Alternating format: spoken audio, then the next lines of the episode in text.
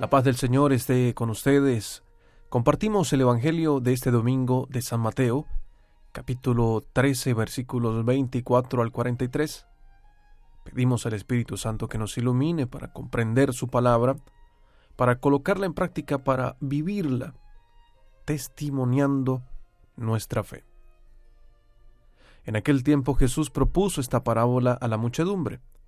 El reino de los cielos se parece a un hombre que sembró buena semilla en su campo, pero mientras los trabajadores dormían, llegó un enemigo del dueño, sembró cizaña entre el trigo y se marchó. Cuando crecieron las plantas y se empezaba a formar la espiga, apareció también la cizaña. Entonces los trabajadores fueron a decirle al amo, Señor, ¿que no sembraste buena semilla en tu campo? ¿De dónde pues salió esta cizaña? El amo les respondió, De seguro lo hizo un enemigo. Ellos le dijeron, ¿Quieres que vayamos a arrancarla? Pero él les contestó, No, no sea que al arrancar la cizaña arranquen también el trigo.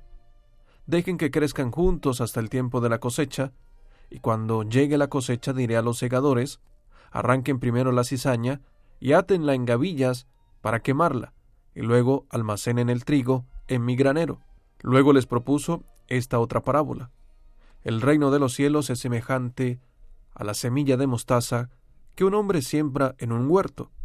Ciertamente es la más pequeña de todas las semillas, pero cuando crece llega a ser más grande que las hortalizas y se convierte en un arbusto, de manera que los pájaros vienen y hacen su nido en las ramas. Les dijo también otra parábola. El reino de los cielos se parece a un poco de levadura que tomó una mujer y la mezcló con tres medidas de harina, y toda la masa acabó por fermentar. Jesús decía a la muchedumbre todas estas cosas con parábolas, y sin parábolas nada les decía, para que se cumpliera lo que dijo el profeta, abriré mi boca y les hablaré con parábolas, anunciaré lo que estaba oculto desde la creación del mundo. Luego despidió a la multitud y se fue a su casa. Entonces se le acercaron sus discípulos y le dijeron, Explícanos la parábola de la cizaña sembrada en el campo. Jesús les contestó, El sembrador de la buena semilla es el Hijo del Hombre. El campo es el mundo. La buena semilla son los ciudadanos del reino. La cizaña son los partidarios del maligno. El maligno que la siembra es el diablo. El tiempo de la cosecha es el fin del mundo, y los segadores son los ángeles. Y así como recogen la cizaña y la queman en el fuego, así sucederá el fin del mundo. El Hijo del Hombre enviará a sus ángeles para que arranquen de su reino a todos los que inducen a otros al pecado y a todos los malvados, y los arrojen al horno encendido. Allí será el llanto y la desesperación.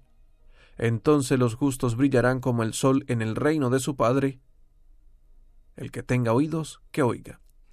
Es de la palabra del Señor que nos fija en la manera de fortalecer nuestra fe con estas parábolas, de hacer fermentar nuestra fe, de crecer nuestra fe, incluso superando los obstáculos que el demonio quiere colocar en nuestro corazón la cizaña del pecado en nuestro corazón que nos aparta de Dios. Y debemos pedir a Dios que nos dé la fortaleza para, en medio de las dificultades de cada día, demos ese testimonio.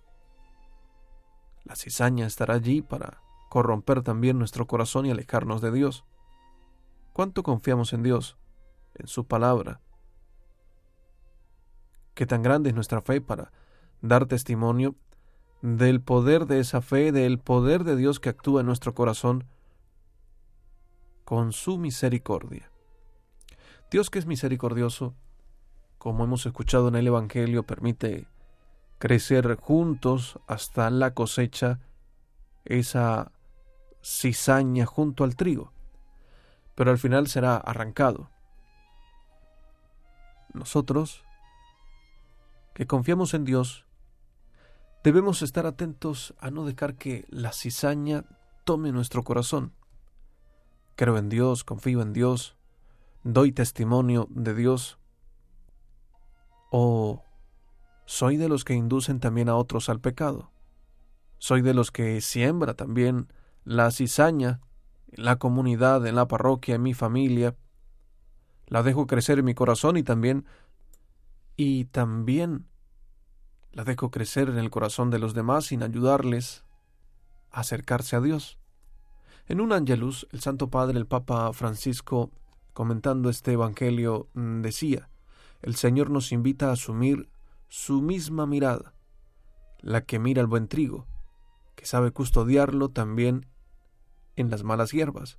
No colabora bien con Dios quien se pone a la cabeza de los límites y los defectos de los otros, sino más bien quien sabe reconocer el bien que crece silenciosamente en el campo de la iglesia y de la historia, cultivándolo hasta la maduración.